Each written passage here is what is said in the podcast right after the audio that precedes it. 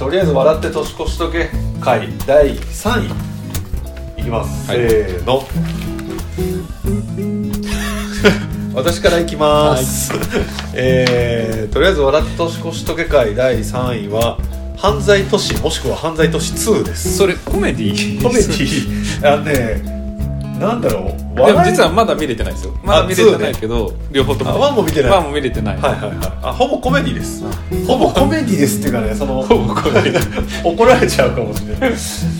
まあでもマブリーですからね。マブリーですから、まあ、あのマドンソクが主演の、えー犯罪都市1については、えー2017年それから2については2022年かな？です。の映画なんですけど。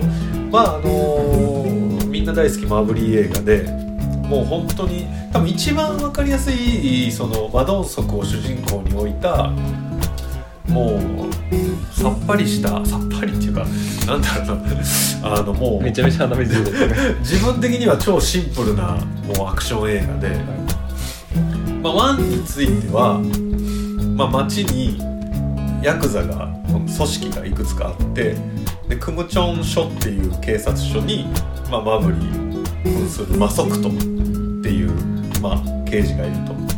でそのヤクザ同士はやっぱりこう反目し合ってこう仲が悪いんだけど、それをもうこのなんだったらもうこのマソクトっていう人間一人が中和してるみたいな。喧嘩すんなと。バカ野郎みたいな。もう本当に張り手一発とかグーパン一発で黙らして謝らして握手させてみたいなそこまでしながらバランスをとってるっていうところに、まあ、新たに多分これも朝鮮族だったと思うんですけどチャイナタウンから出てえチャイナタウンを根城にした、えー中国系朝鮮人の、えー新しい、えー犯罪組織がソウル市内に入ってきて、まあ、ある組を潰して吸収したり新たにこう手広くやっていくのをどうやってこのマソクと刑事が止めるかみたいな、うん。もう本当にそれだけの話といえばそれだけなんですけどもうあの前も多分言ってるんですけど水戸黄門です。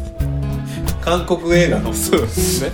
うん。もうあの拳が印籠ですよね。もうあのこれが目にとかじゃなくてもとにかくぶん殴るっていうその選択肢で大体がこれが目に入らぬかって言われてる時点でもう殴られてる。もうそうもうすごくてだからそもそもそのヤクザを張り手だけで止めてるっていう刑事でも面白いじゃないですか。そうですね。そうですね。でそこにまあ確かにあの想像を絶する暴力みたいなあのやりすぎじゃんぐらいやるやつらが来るんだけどあんま関係ないです。よ まあその刑事がもうやりすぎだから。やりすぎだから。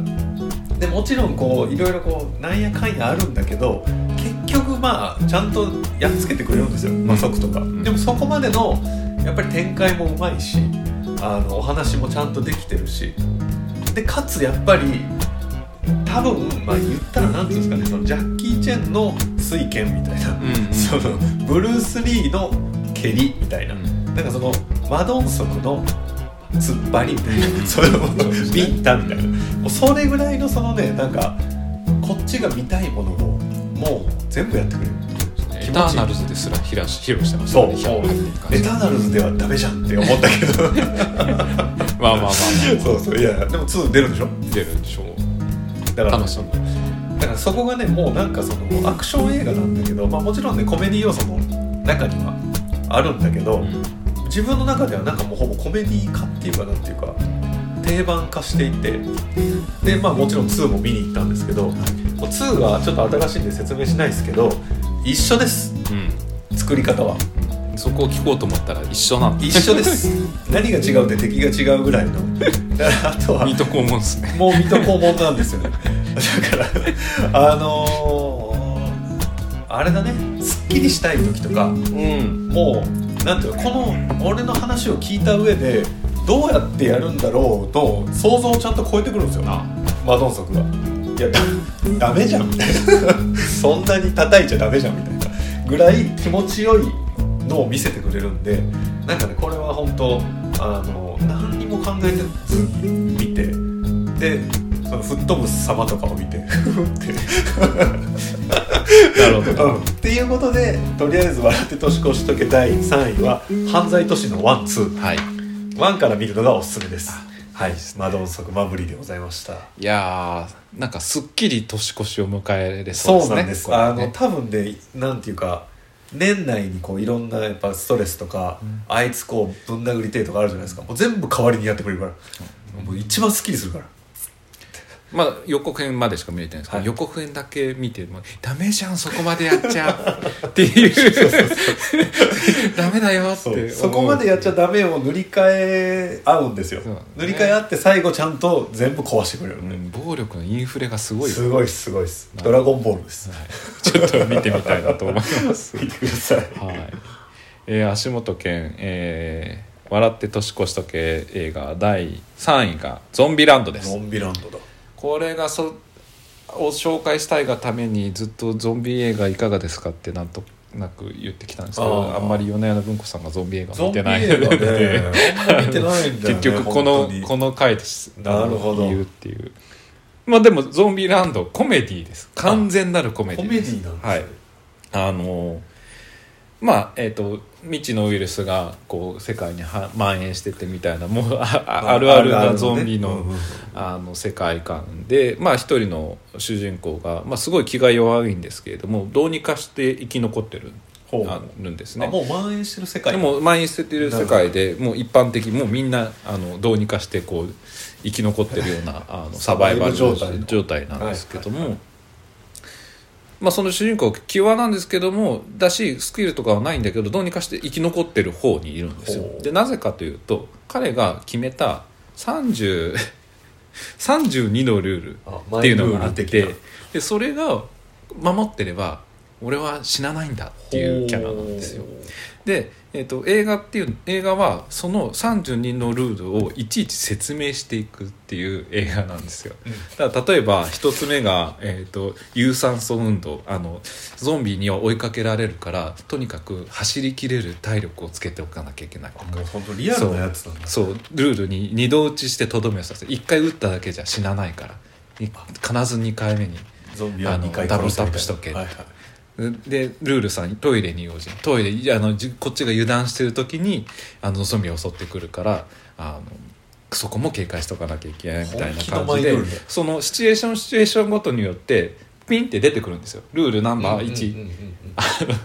トイレに用心とかっていう形で出てくるんですけれどもまあなんせそういうそのルールを駆使して生き残ってきたんですけれども、まあちょっとそのどうにかしてみんな 一人でそれぞれ生きてるからすごい孤独なわけですよね、はい。だからとりあえず一回地元に戻ろうと思って地元に戻ろうとするんですよ、はいでもまあ足がないから足をどうにかしてやろうとしてる時に、えっとたまたま通りすがった、えっとあのウディ・ハレルソン演じる、えっとコロンえっとタラハシっていうキャラがいるんですけれども、まあ彼が、えっと、助けてくれて、えっとまあ、道中あの方向が一緒だからっつってあの道中共にしていくロードムービーになっていくんですね。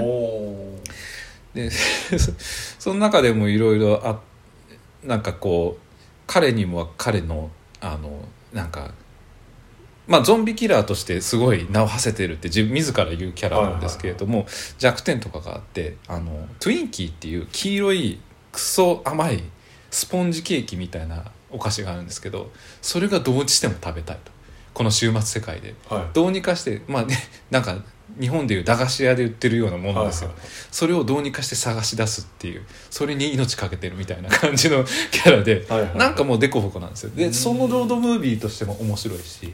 でその途中であるあの女の人あの女の姉妹に会うんですよ。それがエマ・ストーンともう一人アビゲイル・ブレスブリスレンっていう人が演じてるんですけどその姉妹が、えー、と会って、えー、と助けてあげようとするんですけど、その2人は。でもあのその2人はどうにかして人を騙して人を信用しないで人を騙すことで生き残ってきた姉妹なんですよ。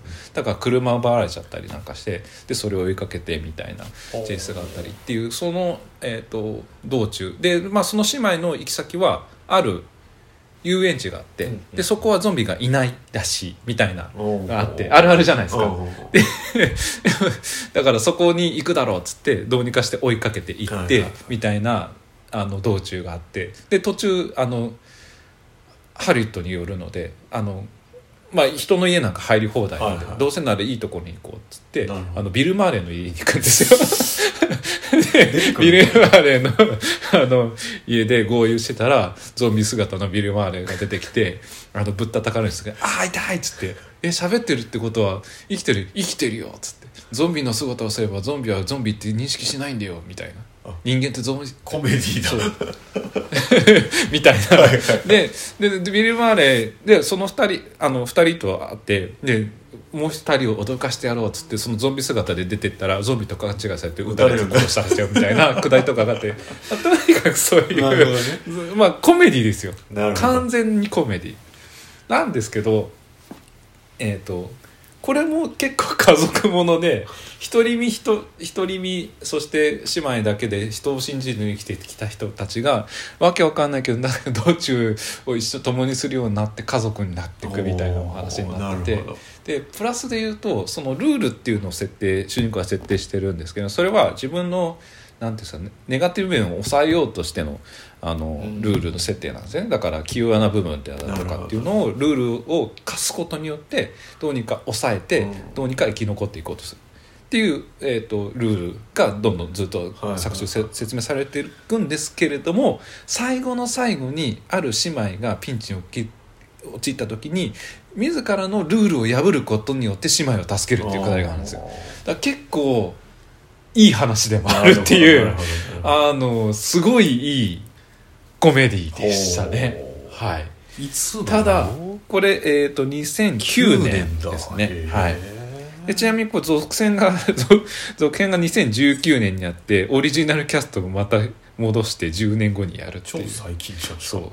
でしかも10年経ってるからジェシー・アイゼンバーグもウディ・ハレルソンもあとエマ・ストーンもめっちゃ有名になってて確かに。めっちゃスケジュール合わないみたいなすごいね。そう。でもあのオリジナルでやってて、まあ、それもそれでまあまあ面白かったですけへどー個人的にはこの1初代が。作目があのすごい良かったです。あのちょっとそのグロ描写とかあの不謹慎ネタが多いんですけど、まあそれが監督のルーベン・フライシャーっていう人がもうもうなんか持ち味みたいなもんです持ち味みたいなもんなんですけどもこの人がやったあのベノム楽しみにしてたベノムっていうのが彼の持ち味が全然発揮されてないんだなっていうのが確認できるっていう意味でもゾンビランド見といたなるほどあもっと面白くなったのねベノム。